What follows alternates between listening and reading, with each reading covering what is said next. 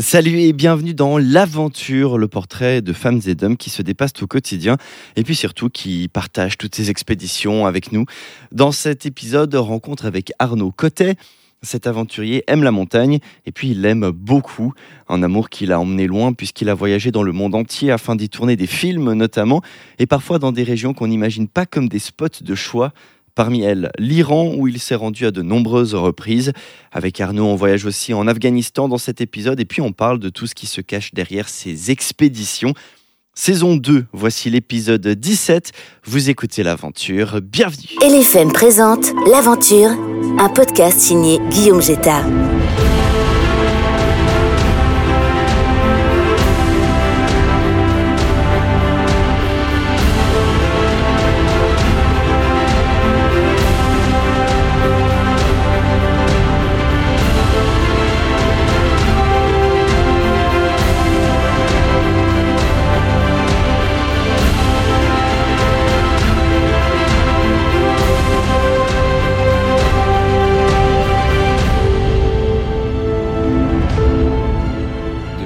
J'ai eu la chance de pouvoir voyager euh, à travers le ski pour des projets de films, des expéditions et, puis également euh, pour le jugement de compétition de, freestyle. Et donc du coup, euh, maintenant j'ai un certain âge et puis j'en suis toujours en train de faire du ski, un petit peu moins un peu moins loin qu'avant. Le but c'est de revenir plutôt dans Suisse et dans les Alpes. Et du coup, ben, le Covid, ça bien, euh, ça m'a bien obligé de rester par ici. Tu te rappelles de ton premier voyage à l'étranger, sponsorisé, film, ce, premier moment comme ça? Euh, Alors, on a commencé. J'ai eu la chance en fait d'avoir euh, des amis au ski club de Genève qui faisaient du freestyle et puis qui étaient plus âgés que moi et puis qui m'ont un peu pris par la main. Et c'était, je crois, un projet qui s'appelait le Frigo pour justement Rouge TV. Et ça, c'est quand j'avais 18 ans. Et du coup, c'était un projet de, plusieurs copains qui avaient fait ça, Carlo Tourzi en l'occurrence, et qui, euh, qui avait fait ce projet de petits films. C'était des épisodes. Euh, c'était un peu le début de l'image en fait. C'était les premiers. C'était quoi? Fin des années 2000. Euh, on va dire 2006, 2007, et les caméras devenaient plus petites, on commençait à pouvoir avoir une qualité d'image qui était meilleure, on n'avait pas besoin d'avoir une caméra professionnelle pour pouvoir sortir des épisodes de vidéo, et puis on avait commencé, on avait commencé là-dedans. Ça date, hein Ouais, ça fait quelques années. Bah, depuis, tu as vécu plein d'aventures différentes. Euh, bah, avant d'y revenir un petit peu de manière plus précise, c'est quoi l'aventure pour toi avec un grand A? Euh, L'aventure, je crois que c'est surtout c'est la curiosité en fait. Pour moi, la curiosité, elle est, à la base de quasiment toutes les aventures, que ce soit une aventure euh, en termes spatial, quoi, de bouger d'un endroit à un autre, euh, d'une vallée à une autre, d'une montagne à une autre, et puis euh, aussi dans la découverte des gens qu'on peut, rencontrer, surtout moi, pour moi, surtout à travers la montagne et avoir ce point commun que, que j'ai pu partager avec tant de gens en montagne, que ce soit en Iran, en Afghanistan ou dans d'autres pays. Quoi. Justement, tu fais le lien avec euh, l'Iran, l'Afghanistan. Il y a un voyage que j'ai trouvé assez dingue que tu me racontais en préparant euh, ce podcast. C'est celui où vous êtes parti en voiture, vous êtes allé en direction de l'Iran, et puis ça s'est étendu sur plusieurs semaines. Tu arrives à nous raconter un petit peu ça? En 2013, on est parti avec, euh, avec mon ami Benoît Gonstru euh, en, voiture depuis Lausanne jusque le projet jusqu'à Téhéran. On avait deux mois pour faire ce, projet et puis on avait une petite émission, une petite matinale euh, sur Couleur 3 et le but c'était de, parler des différentes communautés qui peuplaient les montagnes sur notre route. Et en gros, ben, on est parti euh, en ex-Yougoslavie, les pays ben, Macédoine, euh, Kosovo et puis euh, Bosnie. Après, on est parti en, Grèce. Et là, on a rencontré plein de monde, en Turquie. Et puis finalement, ben, en Turquie, là, on s'était retrouvé bloqué, on n'avait pas de visa. Et puis, on pouvait pas rentrer avec la voiture qu'on avait. C'était un, road trip qu'on faisait pendant deux mois. Et en fait, on était bloqué en Turquie, puis on s'est dit, bon, mais l'Iran, c'était quand même le, but final de notre, de notre voyage, et on voulait aller en Iran, et plus, plus on allait à, l'Est, plus on roulait à l'Est, plus on se disait, mais on se réjouit d'être en Iran, ce pays qu'on connaît mal, qu'on connaît vraiment mal, et qu'on a beaucoup d'a priori. Et puis euh, finalement, on a laissé la voiture sur un parking d'un aéroport euh, en Turquie, et on a pris un billet d'avion, parce qu'une semaine avant, euh, les conditions d'entrée en Iran venaient de changer, et on pouvait obtenir un visa à l'arrivée. Et en fait, euh, bah, ça, on ne le savait pas tout de suite, mais après avoir attendu plusieurs jours dans une ville en Turquie, au consulat iranien à Erzurum, à taper sur les vitres pour essayer d'avoir un visa qu'on n'a jamais eu, on a trouvé cette info. Et du coup, on est quand même, on est quand même parti en Iran, mais cette fois, du coup, en avion. Et puis, euh, on avait un contact euh, d'un distributeur de snowboard qui nous a pris à l'aéroport. Et nous, on, on revenait avec tous nos a priori de, de Suisse euh, qui débarquait en Iran en 2013. C'était Ahmadinejad. On n'osait pas filmer, on sortait juste pas de notre téléphone. On avait trop peur de ce qui se passait. On pensait qu'il y avait que, que des, des là partout et puis euh, des, des, militaires. Et puis en fait, finalement, en, moins de 24 heures, on s'est fait catapulter dans la station de ski de Dizine, qui était un peu, qui est une station de ski, une des plus grandes stations de ski d'Iran. Et puis, euh, du coup, bah, là a commencé notre histoire d'amour avec l'Iran. Est-ce que les stations de ski là-bas, ça ressemble un peu à ce qu'on a comme type de station ici, avec un village, avec une activité qui s'y passe et puis des pistes de ski Ou alors au contraire, c'est un lieu où on s'y rend juste pour skier, il n'y a pas vraiment de village, il n'y a pas vraiment d'habitation? Tu connais les Mosses? Oui. Ça ressemble un peu au Moss. Ah voilà. ça pourrait a beaucoup de charme. Oh, beaucoup de charme, magnifique, euh, des gens sympas. Mais en fait, surtout, c'est une infrastructure qui n'a pas, qui a pas été renouvelée depuis, euh, depuis euh, les années, en fait, fin des années 70, après la Révolution. Donc tout est relativement vieux, mais ils avaient quand même des stations, il y avait comme des, télé, téléphériques, enfin des télécabines. Et puis le chat avait un, le chat d'Iran, donc le, roi d'Iran jusqu'à la Révolution, avait vraiment pour projet de, développer, le, monde du ski euh, en Iran, parce qu'il était très passionné par... Euh, enfin, il adorait Saint-Moritz euh, dans les Grisons, et puis il avait ce côté euh, et tout ça, donc il voulait recréer un peu ce monde occidental en Iran. Puis il avait beaucoup investi, mais ça s'est arrêté en 79, donc du coup c'est assez vieillissant. Mais il y a toujours une communauté qui a été présente euh, dans ces vallées. Et même après la Révolution, alors que le gouvernement euh, à cette époque n'était pas friand de, de, sport euh, entre guillemets occidentaux, a laissé faire parce qu'en fait il y avait ces vallées relativement, relativement fermées de, de, montagnards, un peu comme chez nous. Quoi. Et du coup, bah, en fait, elles sont toujours, ils ont toujours fait du ski. Les stations étaient toujours ouvertes, même quand Saddam bombardait, ils continuaient à faire du ski, quoi. Et du coup, bah, bah, les vestiges, enfin toutes les histoires qu'il y a dans ces, ces, stations, elles sont assez incroyables. Et quand on est un peu curieux, bah, tu as envie d'y retourner. quoi. Et en termes de ski, en termes de ride, ça ressemble à, ce qu'on fait ici ou du coup ça a d'autres influences parce que justement ça, ça vit au travers d'Internet, je sais pas, est-ce que c'est différent? Alors quand on est arrivé aussi, justement, nous on avait cette image où on était dans un pays fermé, quoi, sanctions, euh, tout ce qui va avec. Et en fin de compte, on a débarqué à Dizine, la station de ski, et tous les gens étaient plus cool les uns que les autres. Ils avaient le dernier matos euh, de la marque américaine de snowboard. Il y en a qui sont même sponsorisés par des marques euh, de, snowboard.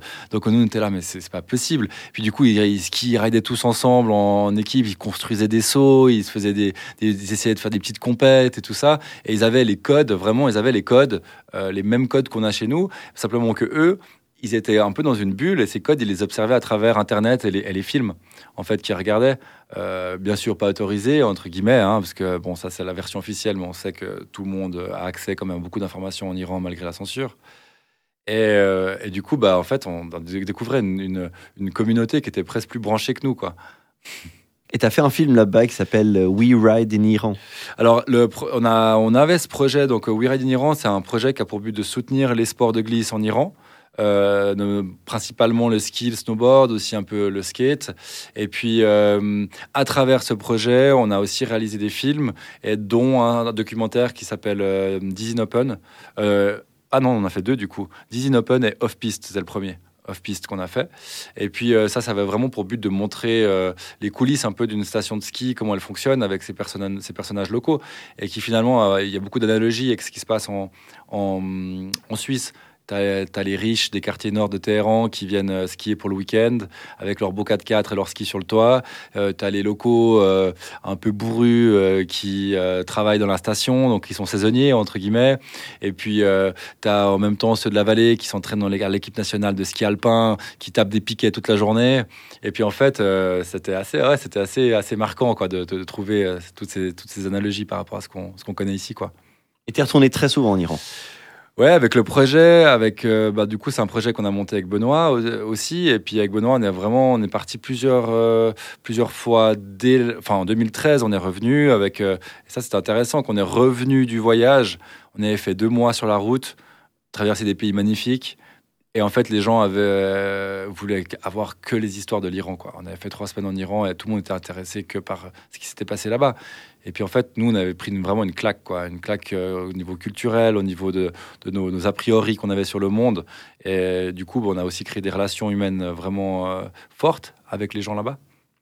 Et puis on a décidé de retourner l'hiver d'après pour organiser des compétitions de ski et de snowboard. Donc on a aidé à construire un snowpark. Euh, puis après, petit à petit, on a, pris a eu des partenaires, euh, notamment l'ambassade de Suisse qui a soutenu le projet. Et puis euh, la station de l'Axe qui, avait mis à disposition des shapers pour pouvoir faire, faire, le snowpark. Enfin, plein de partenaires qui ont développé, le, développé ce, côté du projet. Et puis à travers ce projet, on a pu faire des films, plein de films en fait sur plein de plein d'aspects différents. Il y a eu des portraits, il y a eu des, des films sur des, voyages de ski. voilà. On a même aussi amener des touristes là-bas. Donc euh, voilà, on a fait plein de choses à travers ce projet de We Iran. Et puis euh, on a pu euh, y aller une, ouais, une vingtaine de fois. Quoi. Et tu as aussi exploré d'autres pays qu'on n'imaginerait pas forcément en tête de liste pour aller rider. Tu es aussi allé en Afghanistan Ouais, exactement. En parallèle de ce projet, j'ai eu la chance d'aller avec pour un magazine et puis avec un photographe qui avait organisé un, un séjour à Bamiyan. Euh, c'est hum, une ville au centre de l'Afghanistan, là où ils avaient fait exploser les Bouddhas euh, en 2001, sauf erreur, euh, les talibans.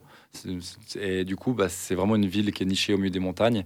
Et puis, il y avait un journaliste de la NZZ suisse qui avait organisé tout un projet autour du ski là-bas. Et puis, dans l'idée de pouvoir favoriser le tourisme dans ces régions-là. Donc, leur donner un moyen de pouvoir avoir une activité, par exemple, touristique, et aussi en été. Hein, c'était un projet un peu plus global. Mais il organisait ça. Et du coup, on avait été pour la première fois là-bas. Et en allant de la, 2000 fois, la première fois en 2013, bah, de nouveau, comme ce genre de pays, on, prend une claque euh, en termes d'accueil, en termes de beauté, de paysage. Et puis, euh, du coup, deux ans plus tard, on a décidé de, repartir en Afghanistan pour euh, faire le plus haut sommet d'Afghanistan à ski. C'est le projet. Et là, c'est une expérience assez particulière. Ouais, euh, l'expérience, ben, bon, je commençais à connaître la route pour, euh, pour l'Iran, donc il me fallait le petit bout de plus là. donc on est reparti en voiture cette fois euh, avec, avec un bus, tout le matériel de, de, montagne. Et puis on est reparti jusqu'à au Tadjikistan. cette fois-ci, et on repartait un peu sur les traces d'une expédition autrichienne des années 70 qui avait fait le sommet à l'époque en ski. Et puis, le sommet qui est à À 7005. Et du coup, bah, nous, l'idée, c'était de refaire le même voyage 45 ans plus tard et, euh, retourner sur les traces avec, euh, en expliquant un peu tous les changements que, que, le monde avait vécu. Eux, à l'époque, euh, il y avait le bloc soviétique, donc ils pouvaient facilement rentrer par le sud, donc par l'Iran et l'Afghanistan ou le Pakistan donc pour, euh, pour arriver là-bas, euh, alors que tout le nord était bloqué par, euh, par le bloc de l'URSS. Et puis nous, 45, 45 ans plus tard, ben, par l'Afghanistan, c'était pas possible parce qu'il y avait beaucoup de zones déjà sous contrôle taliban. Et au Pakistan aussi, c'était compliqué de faire le tour. Et du coup, ben, on faisait le chemin un peu inverse à partir de l'Iran et on traversait le Turkménistan, l'Ouzbékistan et Tadjikistan. Et là, ça se passe comment du coup une fois sur place? Une fois sur place, bah, alors déjà avant, avant d'arriver sur place, il y a beaucoup de logistique. Euh, c'est des visas, c'est courir dans des ambassades, des consuls, euh, c'est aller euh, imprimer son, visa afghan directement chez le, dans le bureau du consul parce qu'il n'y a pas beaucoup de gens qui allaient en Afghanistan à cette époque et puis c'était assez compliqué de tout coordonner. Donc ça, c'était une des grosses parties en, en, amont du projet. Et puis après, on avait la chance de connaître des personnes qui avaient fait un film dans la vallée du Waran et du coup qui avait deux trois contacts avec des, locaux et qui pouvaient organiser euh, tout ce qui était porteur pour aller euh, au camp de base. Donc du coup, euh, et ça c'était aussi intéressant, c'est que dans les années 70, beaucoup de gens allaient dans le, dans le, dans, le Pamir, ces montagnes, pour faire de la montagne. Et c'était vraiment la route des hippies, quoi, qui allaient en, Iran, Afghanistan, et puis qui allaient profiter de la montagne, c'était plus accessible et tout ça. Et en fait, ces gens dans les, dans les vallées qu'on a rencontrés, euh, eux avaient jamais été dans au camp de base, avaient jamais vraiment fait de portage, des agriculteurs. Par contre, leurs parents, 40 euh, ans avant, leurs grands-parents avaient déjà travaillé comme porteurs. Et en fait, il y avait toute une espèce de petite, petite hein, euh, industrie, entre guillemets, de, la montagne qui, avait, qui, était née un peu dans ces montagnes du Pamir. et qui finalement, ben, après l'invasion soviétique en, en, en 81, ça fait erreur, je ne sais plus les dates, mais euh, c'est complètement, c'est complètement stoppé. quoi. Donc ça veut dire qu'en ce moment, il y a très peu de monde qui va dans cette région Ouais, pour euh, grimper, pour monter. Non, il n'y a personne. Et surtout là, euh, bah alors, bah, depuis l'année passée, je pense que c'est plus possible d'avoir des visas, d'entrer au Haran. Après, je sais pas, je... c'est difficile parce que c'est des situations aussi qu'on connaît quand on y est, quand on prépare le voyage. Et en fait, tout change tellement rapidement que même une, deux ans plus tard, euh, je ne connaissais pas plus la situation, de la, de la- de comment était la situation. Et ça change ra- rapidement, bah, on l'a vu quoi, avec les événements politiques. Vous êtes arrivé au sommet? Non, malheureusement pas. Euh, on était moins, on était moins euh, glorieux que nos prédécesseurs, nos- nos- que, les Autrichiens, quoi. Et, malgré tout le matériel beaucoup plus léger, euh, toute l'évolution du, sport, euh, on avait eu des conditions très difficiles. Il avait beaucoup neigé. Tu arrives à un endroit euh, très loin euh, de tout, où on n'a aucun, aucun, aucun recul. On est à des, des altitudes très élevées, des grandes pentes de neige, des montagnes beaucoup plus impressionnantes, enfin beaucoup plus euh, imposantes, et puis qui du coup, euh, euh, en niveau de gestion de risque, euh, c'est aussi plus compliqué. Puis sur le camp 1, on avait pris une première avalanche qui nous avait, qui nous avait pas mal calmé, et ensuite on avait euh, pu euh, retourner au camp 1, et finalement sur le, entre le camp 1 et le camp 2, on n'avait pas pu aller plus haut avec les conditions de neige qui étaient trop dangereuses. Donc euh, on avait fait un mois sur place, mais voilà, on est rentré avec euh, plein de souvenirs, tous vivants. Et, hum, mais voilà, c'était ma première expédition, euh, en tout cas en haute altitude, et en fait c'était ma dernière aussi en haute altitude.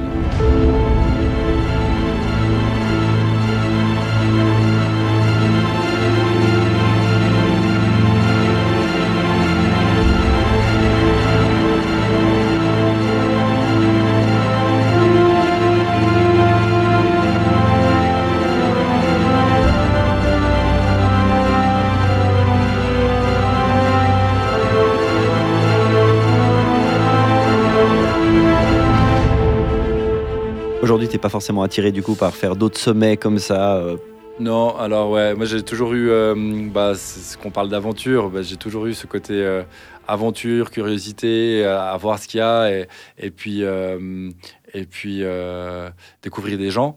Mais en fait, euh, le côté un peu roulette russe que tu as dans, dans la haute montagne m'intéressait moins et le côté pure performance. Euh, en plus, m'intéressait aussi un peu moins. Donc, en fait, avec ces deux aspects-là, bah, ça fait que tu rentres en Suisse puis tu te dis bon, bah, je vais faire de la montagne ici, quoi. En préparant cet épisode, tu m'as parlé d'un truc qui m'a bien fait rire. Tu m'as dit aujourd'hui, je fais du camping 5 étoiles. Toutes ces années, en fait, ouais, c'est ça. Parce que euh, finalement, bah, on est devenus des, des pros du camping. Et je, je te jure que j'aime pas particulièrement le camping. hein. Euh, des fois, si je dois choisir entre le camping ou un bel hôtel, je choisis le bel hôtel.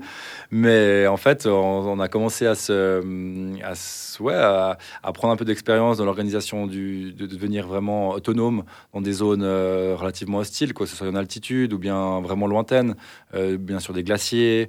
Donc, euh, on a refait pas mal de, petites expéditions, entre guillemets. hein. Expédition, c'est un peu un mot, euh, des fois un peu pompeux, mais finalement, on est parti faire du camping avec des potes sur des, dans des endroits reculés pour pouvoir avoir accès à des montagnes plus facilement. Donc, en Alaska, par exemple, pose, déposer sur des glaciers, et puis tu, tu peux skier des couloirs qui sont autour. Ou des fois en Russie, où on te pose avec un bateau et tu restes là-dessus, on vient te chercher une semaine plus tard. Puis bah, tu explores un peu les alentours. Puis en fait, à chaque fois, bah, c'est le camping, quoi. C'est le camping, tu montes ta tente, euh, tu, tu sors euh, tes vivres, tu t'organises, tu fais ton petit coin, et puis euh, du coup, bah voilà, c'est un peu le camping des flots bleus, des bleus partout, quoi. Et on a du plaisir à faire ça. Et puis d'ailleurs, bah, on a refait une expédition, mais hum, vraiment en Suisse. L'idée, c'est de, revivre un petit peu ce qu'on peut vivre ailleurs, mais en Suisse, à côté de chez nous. On a fait ce projet Salana Base Camp l'année passée, enfin le printemps passé. Et puis là aussi, on a, on a monté, on a monté tout, euh, tout, notre matériel euh, à 3000 mètres d'altitude. Et puis après, on a commencé à pouvoir skier des, faces. Et ça, c'est assez, ça, c'est intéressant parce que tu te lances dans une, tu te lances dans un projet qui te, qui te catapulte un peu dans un environnement complètement différent que si dans une cabane de haute montagne euh, alpine ou, ou en, en- en fond de vallée, quoi.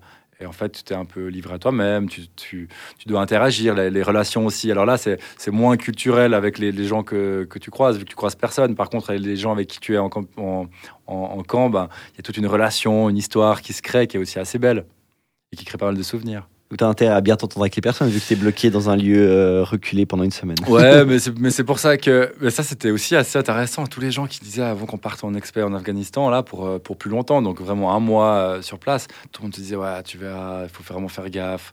Tout le monde devient un peu plus nerveux. En plus t'as t'as, t'as, t'as le le risque, t'as les les les performances de chacun, le, l'ego de chacun, et tout ce genre de choses à maîtriser. En fait, à chaque fois c'était des expériences avec des avec des personnes qui, qui sont vraiment enfin des vraiment des expériences uniques et magnifiques.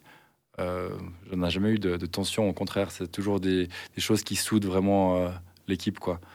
Et, ouais, après, je pense que je choisis bien les personnes avec qui je vais.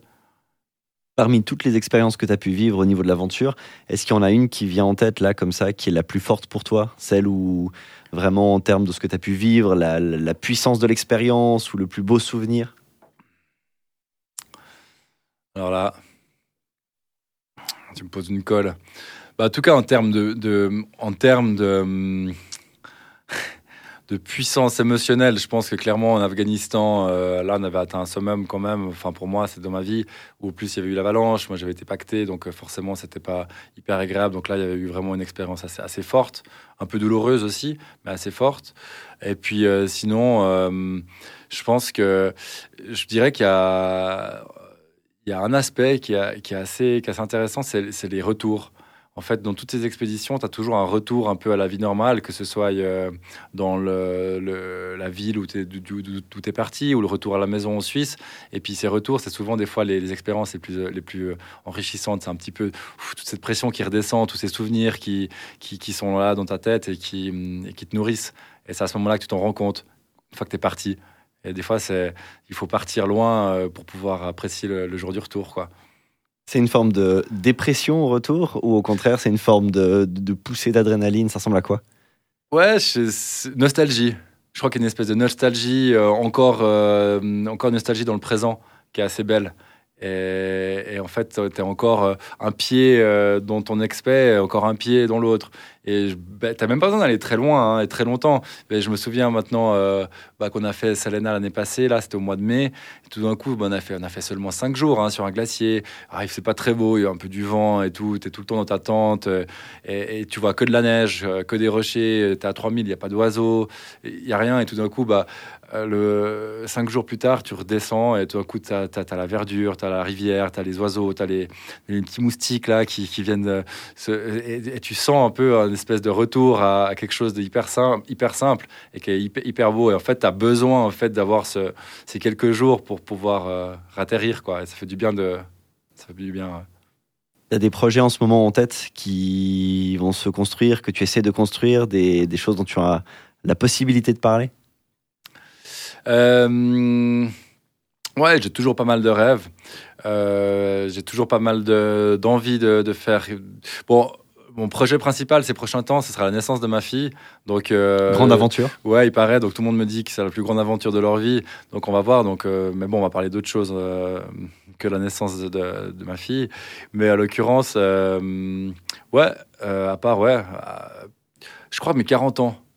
Mes 40 ans, j'ai envie de repartir et d'emmener euh, les amis avec qui on a fait déjà plein d'expéditions euh, et, de partir dans un endroit lointain et de, se faire déposer sur un glacier tous ensemble.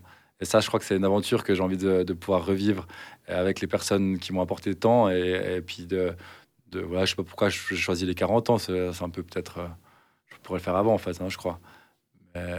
Je crois que c'est un truc que je vais le faire, que je vais faire peut-être au Canada, aux États-Unis où c'est l'infrastructure est beaucoup plus facile à organiser. On sent bourgeoise avec euh, avec l'âge, donc euh, donc euh, peut-être plutôt là-bas ou euh, dans les Alpes. Ouais. Une expédition anniversaire. Ouais, c'est ça. Et puis dans les projets, ce sera des projets plus, plus, plus proches, des petites choses, quoi.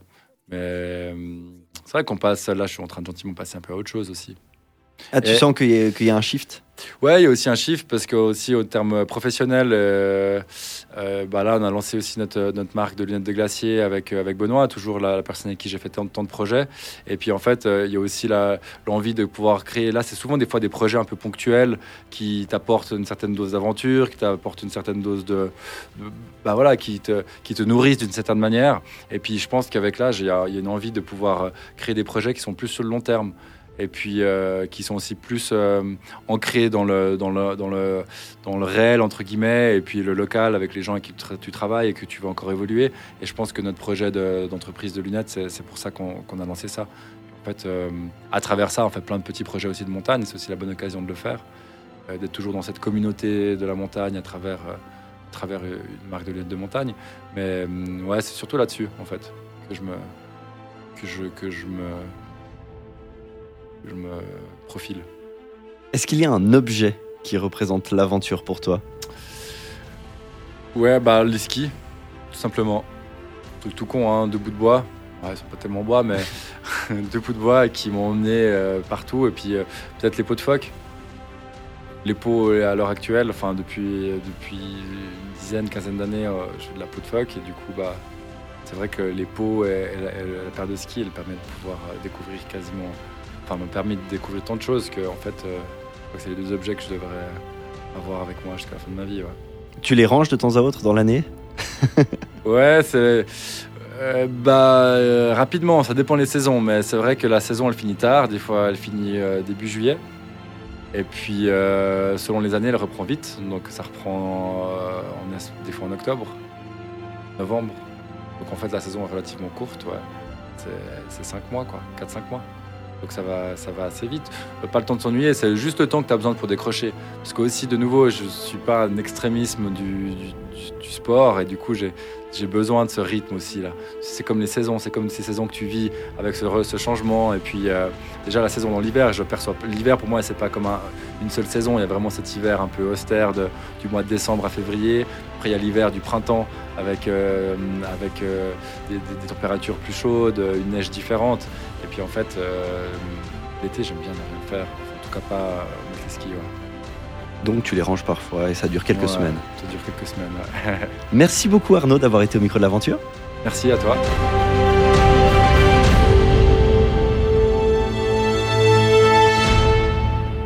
Pour retrouver le travail d'Arnaud Cotet, vous pouvez vous rendre sur le site arnaudcotet.com. Sa marque de lunettes s'appelle Glacier Optique. Et puis on peut retrouver son dernier film sur le Play RTS. Il s'appelle Salena Base Camp. Merci d'avoir écouté l'aventure, merci d'être arrivé jusqu'ici surtout. Suivez-nous sur les réseaux sociaux et n'hésitez pas à nous dire euh, qui vous souhaiteriez entendre ici. Les profils d'aventure sont nombreux et on passe certainement à côté des personnes qui vous fascinent. Donc n'hésitez pas à nous aider. Si vous aimez ces rencontres, couvrez-nous d'étoiles et de commentaires qui nous font chaud, chaud, chaud au cœur. Et puis si au contraire vous n'êtes pas fan, partagez un maximum nos contenus avec toutes les personnes que vous détestez. Comme ça, elles passeront un sale moment. Merci à Roxane Cataneo qui s'occupe de l'identité visuelle de ce projet. On se retrouve tout bientôt. Salut